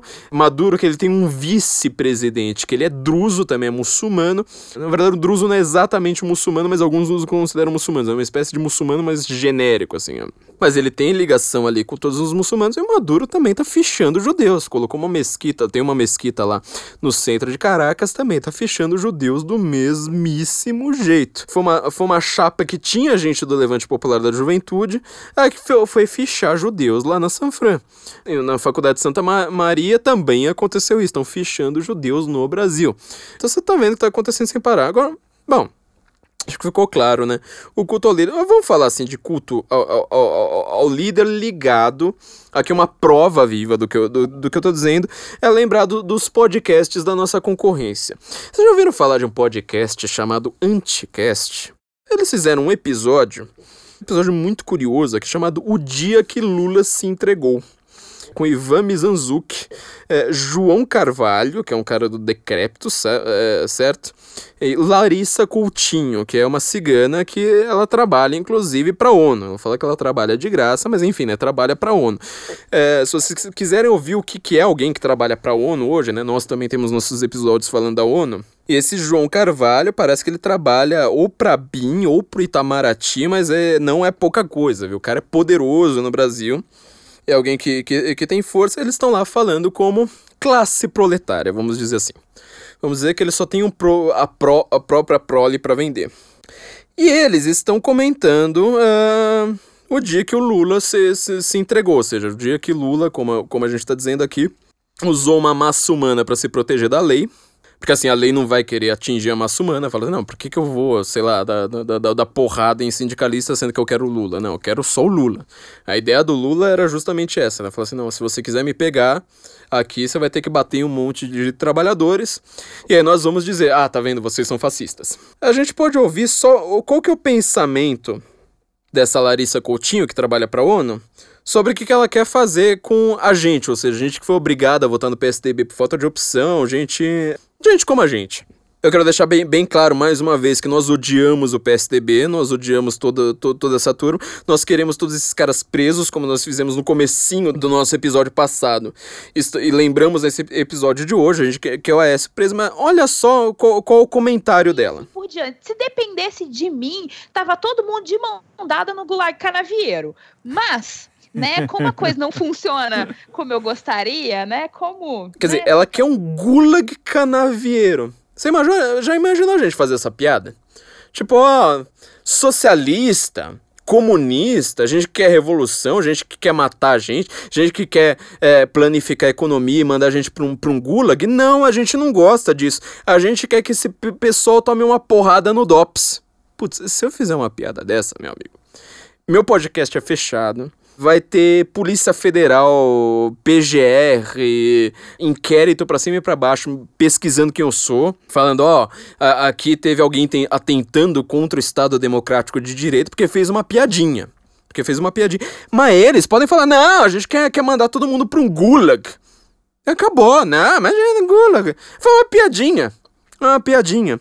Apesar de que o que eles descrevem é exatamente o que, nós acabamos de falar. Quer dizer, eles querem partir para o confronto físico. Eles querem um programa é, de revolução. Ou um programa em que você, pelo menos, vai, vai passar dessa fase de discurso de simplesmente do Lula reclamar da elite loira de olhos azuis e partir para porrada. Simplesmente partir para porrada. A gente pode ouvir aqui o que, que eles têm a dizer é, como reclamação, porque eles querem dizer que eles são antipetistas, na verdade. Não, imagina, não quero o Lula. Qual que é a reclamação deles quanto ao Lula? Vamos ouvir aqui mais um pouco, ó. Eles abriram mão de o que que nós vamos fazer quando a gente chegar ao poder para a gente simplesmente chegar ao poder e pulular o poder, assim como os outros fizeram. Então eles se tornaram mais do mesmo. Sabe aquele desenho do meme que tem com a bota gigante esmagando vários trabalhadores, depois uma bota gigante com um palhaço segurando balões coloridos esmagando vários trabalhadores? É. O PT optou por ser a bota gigante com um palhaço com balões coloridos. Você entendeu que a reclamação deles é simplesmente falar assim: ó, o Lula não foi revolucionário o suficiente, ou seja, o Lula foi o pelego. Quer dizer, na, naquilo que a gente estava descrevendo nesse episódio inteiro, o Lula ele foi o socialista light, ou seja, ele estava muito mais próximo do fascismo do que do socialismo. É, eles queriam socialismo hard, socialismo porrada, socialismo com gulag. E eles falam isso, né? Ah, não, pura piadinha, né? Piadinha piadinha, né? Na hora do processo é sempre com uma piadinha que eles falaram que eles queriam um Gulag Canavieiro, que ele foi um conciliador de classes, ou seja, ah, não, na verdade o Lula como ele deu mais dinheiro para a classe trabalhadora através do Bolsa Família, sem dar consciência de classe, naquilo né? que o Marx chama de Klassenbewusstsein, a consciência de classe, ou seja, o capital ele te aliena, na hora que você dá um dinheiro para o trabalhador, ele fica alienado e ele começa a gostar do capitalismo. Oh! Que horror, ele começa a gostar do capitalismo. Não, a gente precisa dar uma consciência de classe para ele, uma Klassenbewusstsein, que é para ele virar um revolucionário, pegar sua foice seu martelo e matar gente. É isso que eles querem.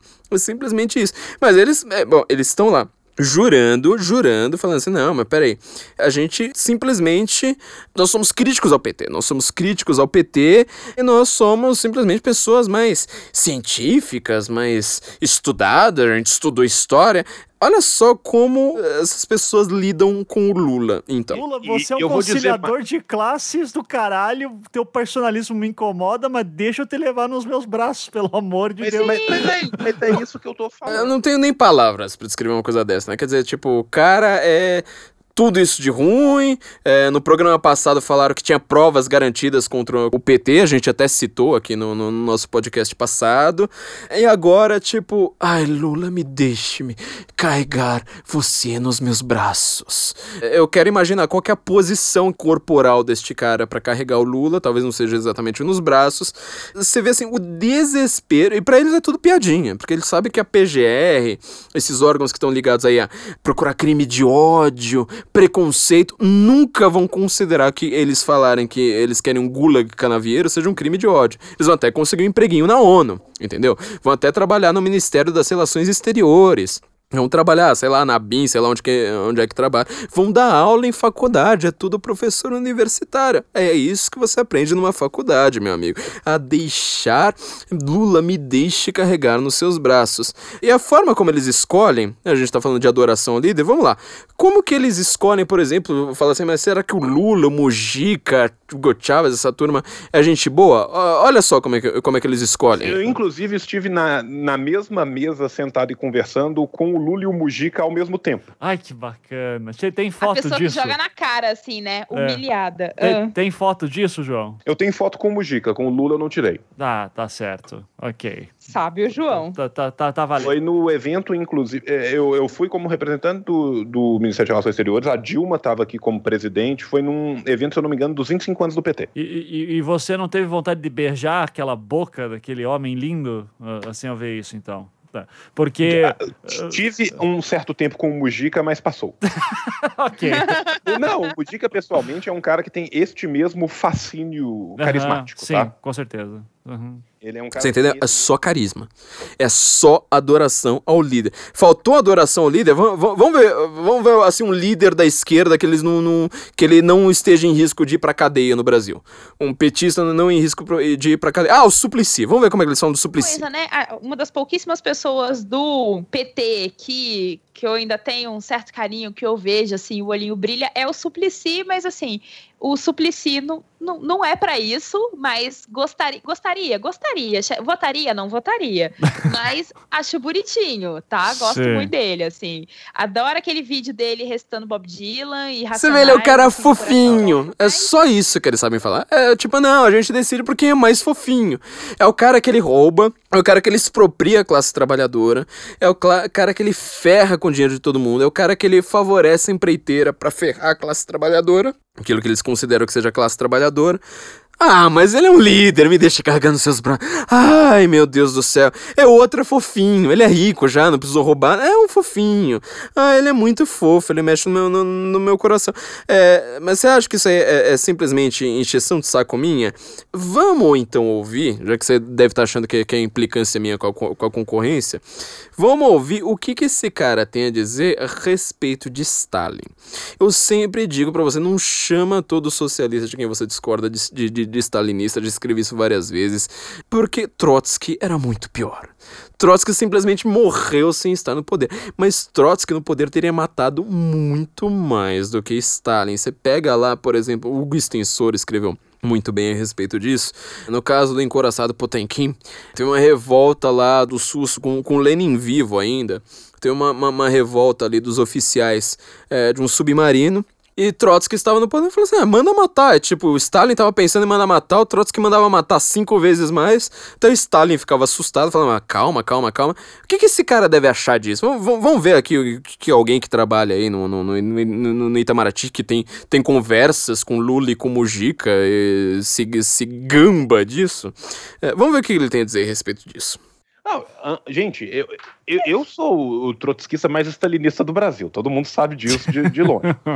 eu acho que é uma pena a corrente do Trotsky não ter ganhado, porque todo mundo que fala Stalin matou foi pouco, se Trotsky tivesse tido a chance, as pessoas não tinham coragem de falar isso.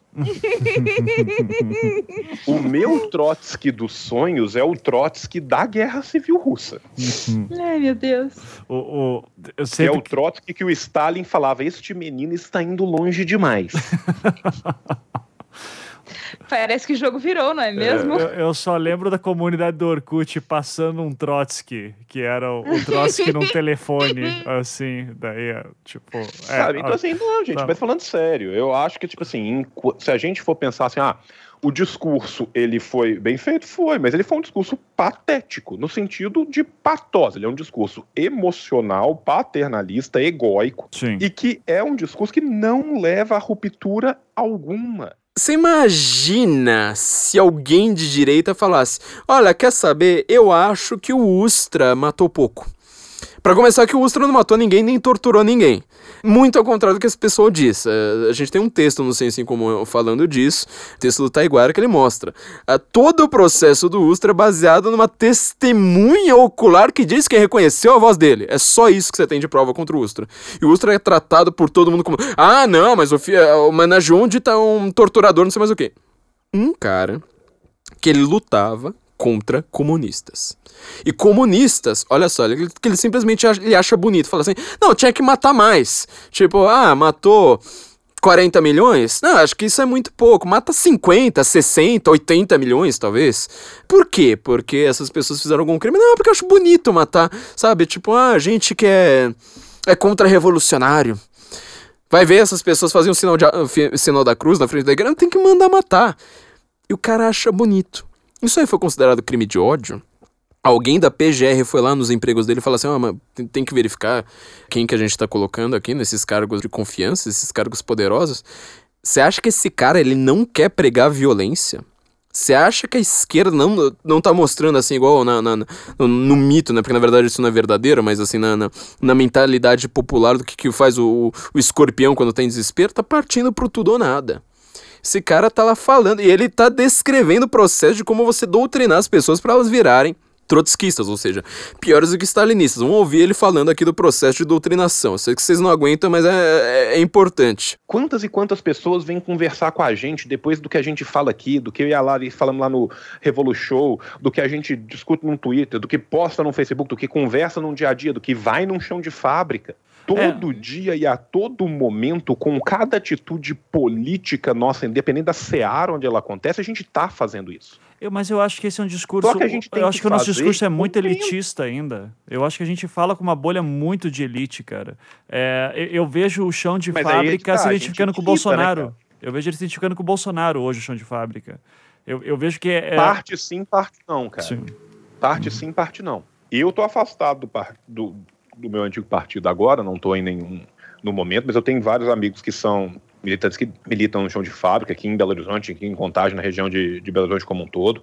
As coisas vão caminhando de pouco a pouco, mas a gente consegue ter algum tipo de, de permeação, cara. É óbvio que a gente está num momento de retomada e de aprofundamento de parte de uma direita muito conservadora, tá. Mas é literalmente isso. A gente não pode parar de lutar. A gente não pode parar de militar independente da, da, da, da seara onde a gente faz isso. Por mais que eu concorde com você que aqui a gente está falando para uma bolha pequena, para a gente tal, às vezes a gente consegue cooptar gente que a gente não imagina, cara. Nas coisas mais pequenas, velho. Eu te falo de coração, eu tenho um amigo meu que veio a se tornar militante, que eu fiz uma cadeira com ele de pós-graduação sobre Mesopotâmia, que não tinha nada a ver com nada, e das conversas que a gente foi tendo, um menino de 20 e poucos anos mudou e está militando. Uhum. E esse cara vai em outro lugar e a gente conversa com, com um jovem aqui, quando vai, e, e, e, as oportunidades aparecem no dia a dia, o tempo inteiro. Eu vou trabalhar no meu trabalho, eu tento conversar sempre possível, e, e conversa o dia, eu sou amigo de todo mundo que trabalha com serviços gerais, com serviço com limpeza. Eu levo material, eu discuto com eles, eu paro, eu tento ajudar os filhos a passar em vestibular. Esses filhos eu vou dar aula de história, eu converso algumas coisas. Então, assim, é de pouco a pouco, cara, mas se todo mundo fazer, vai mudando. Então, assim, como que a gente faz isso? Assim, a gente, eu acho que o mais simbólico disso tudo é a gente ver o potencial que existe. Uhum.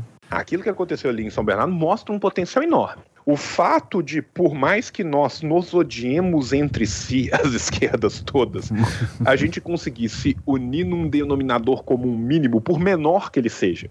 Lula. Por mais que a gente. Não. Não, Lula não, pelo não. Mas é o Lula que tava juntando aquela galera. Não, o Lula é o catalista de, da representação, da derrocada de qualquer resquício de participação democrática e direito.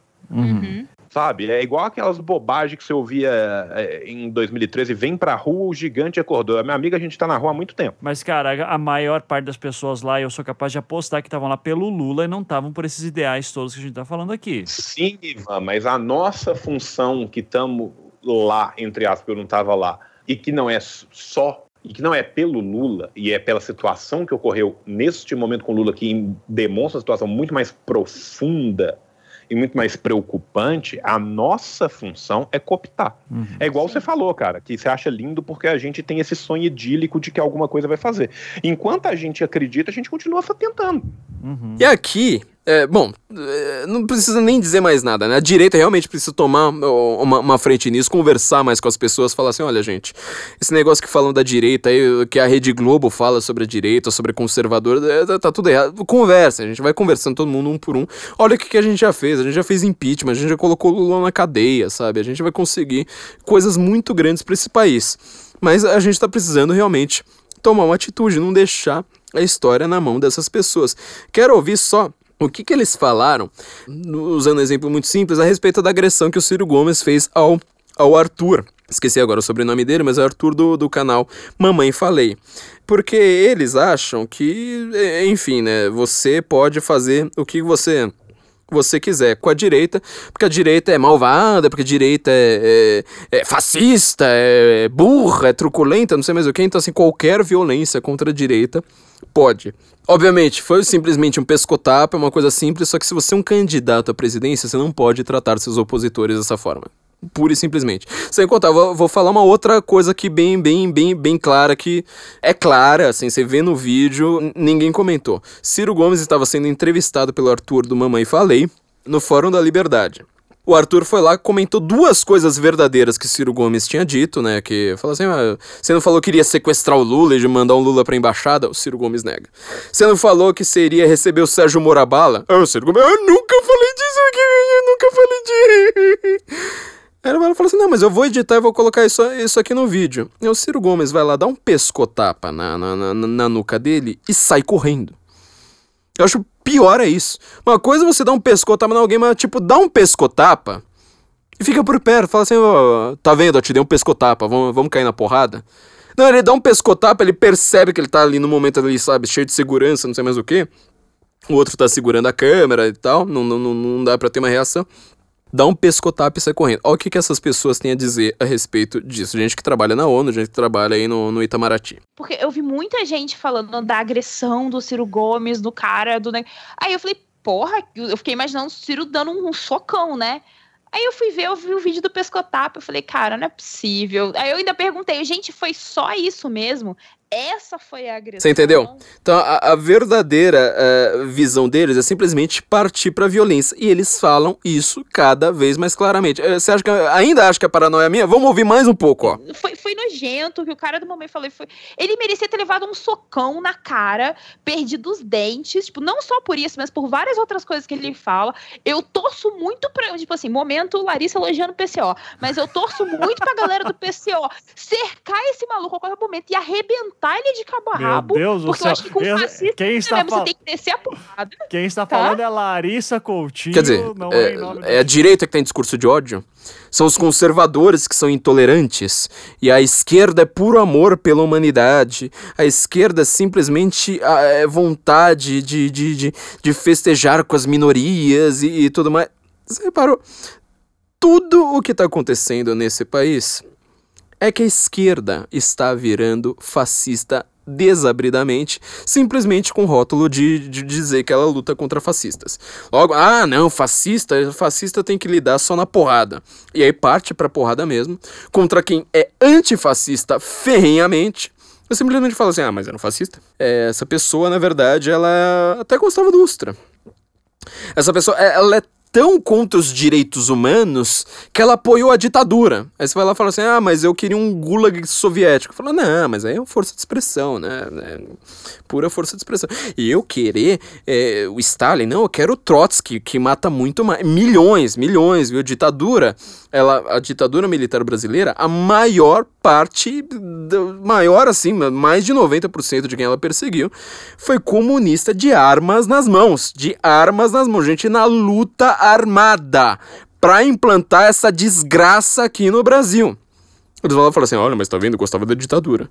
Mas você falar que você quer um gulag soviético simplesmente para pegar inocentes aleatoriamente mandá-los para campos de concentração, campos de trabalhos forçados, numa economia planificada, com glorificação de um líder, onde ele pode tudo e você não pode nada, aí é força de expressão.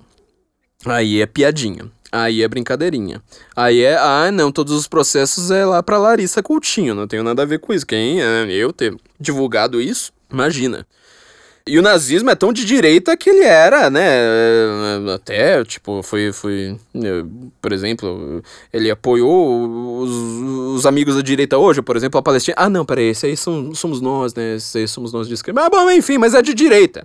Os historiadores dizem que é de direita. Historiadores, por exemplo, como eles próprios, eles próprios que dão aulas de história e vão lá dizer que é de direita, porque eles disseram que é, que é de direita. Portanto, os historiadores estão dizendo que é de direita. Você para como a confusão conceitual que, que, que a esquerda impôs ao Brasil e ao mundo, simplesmente ao, do, ao dominar os cursos de história, ela é completa. Se você visse simplesmente Benito Mussolini lê o que, que os caras dizem, lê o que, que os próprios nazistas diziam de si próprios, que eles nunca se consideraram de direita, nunca se consideraram capitalistas, conservadores, nunca falaram que eles defendem a moral judaico-cristã. Obviamente, nazista nunca disse, fala assim, nós somos tão de direita que nós defendemos a moral judaico-cristã. Eles nunca falaram isso. Se você fizer isso, você vai falar, simplesmente falar assim: tá bom, os nazismo e o fascismo eram duas derivações da esquerda, derivações, não eram exatamente a esquerda clássica, mas foram derivações nacionalistas deles e deu no que deu. Agora, esta turma aí é, simplesmente se diz socialista, se diz comunista, acha bonito é, defender uma coisa que matou mais do que o nazismo, mas tá parecendo mais os fascistas do que os próprios socialistas do que, que, que, eles eram, porque os socialistas eram novamente revolucionários, detestavam a democracia burguesa, detestavam tudo isso. O fascismo não, o fascismo falava, não, a gente vai simplesmente, é, olha como eles falam, né, é, processo democrático, e aí vai, vai lá tá defendendo o comunismo no momento seguinte, quer dizer, eles querem democracia para eles chegarem ao poder, mas não para eles governarem de uma maneira baseada é, em instituições que estejam acima deles. Eles querem a glorificação total. acho que ficou claro. Gente, quem, quem, quem der audiência para isso, por favor, pare de dar. Não existe audiência negativa. Ah, mas eu ouço para falar mal. Não, não ouça, deixa que deixa, deixa que uh, o pessoal profissional cuide disso, como, como a gente faz. Não, não existe audiência negativa, esses caras vão, vão virar lá pros patrocinadores deles e falar assim, ó, oh, tá vendo, ó, ganhei 10 mil de audiências a mais nesse último episódio, então me dá mais dinheiro aí. Vocês estão financiando isso, qualquer audiência, vocês estão financiando isso, então assim, pare de dar de ficar indo em site, ouvindo podcast, vendo vídeo, é, dando RT, dando curtida, inclusive aquela curtida com raivinha. Não existe publicidade negativa. Parem de dar publicidade para esses caras. Deem publicidade para quem merece. Acho que ficou claro para todo mundo qual é o nosso ponto. E novamente vai ser mais um daqueles episódios que eu sei que ninguém vai refutar a gente, vai simplesmente dizer: ah, mas vocês são malucos, reacionários e todos os historiadores concordam que o nazismo era de direita, o que é, é uma simplesmente uma, uma coisa ridícula de se dizer. Falando em patrocínio, vamos lembrar aqui de um dos nossos outros patrocinadores, que é o Inemp. O Inemp, que é lá de Belo Horizonte. Aliás, logo, logo vou estar lá em Belo Horizonte para dar uma palestra para eles. O Instituto de Neurolinguística Aplicada. Se você entrar em EAD, Ensino à Distância, ead.inemp.com.br, também é uma exclusividade aqui para quem ouve o Guten Morgen, para quem é leitor do Senso em Comum.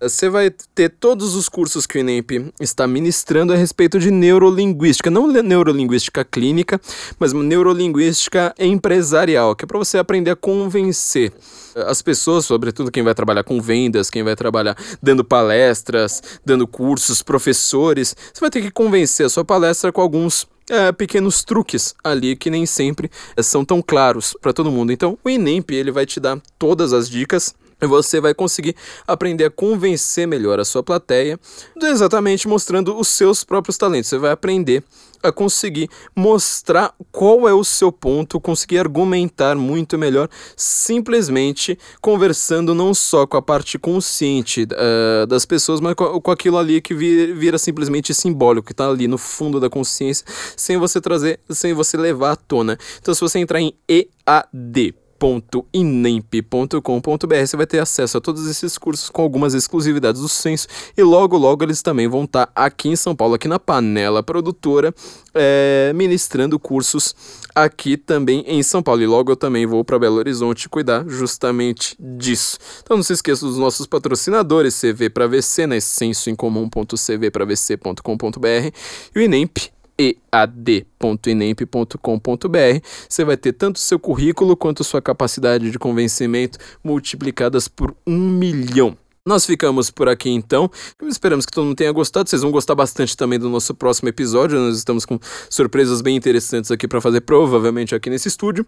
E como nós falamos, nós estamos planejando aqui para os nossos patronos, para quem entrar lá em apoia-se, apoia.c com S, apoia.c barra senso em comum ou patreon.com.br senso em comum, nós estamos preparando algumas coisas bem interessantes para os nossos patronos. Nós estamos na fase final de negociação do de como vai ser a no, nova plataforma para os nossos podcasts exclusivos sobre a Primeira Guerra. É, acho que no, nós logo, provavelmente na, na, na próxima semana, já vamos ter um ok definitivo sobre isso e nós vamos começar a trabalhar nisso sejam nossos patronos também. Aproveito que vocês vão estar com um novo emprego e com uma capacidade de convencimento muito maior através dos nossos patrocinadores. Sejam nossos patronos, que logo terão novidades muito interessantes. Não se esqueçam de divulgar nossa, nossa página no Twitter, nossa, nossa página no Facebook, é, que só assim que nós conseguimos crescer. Beleza, gente? Então nos ouvimos na semana que vem. Guten Morgen, Brasília.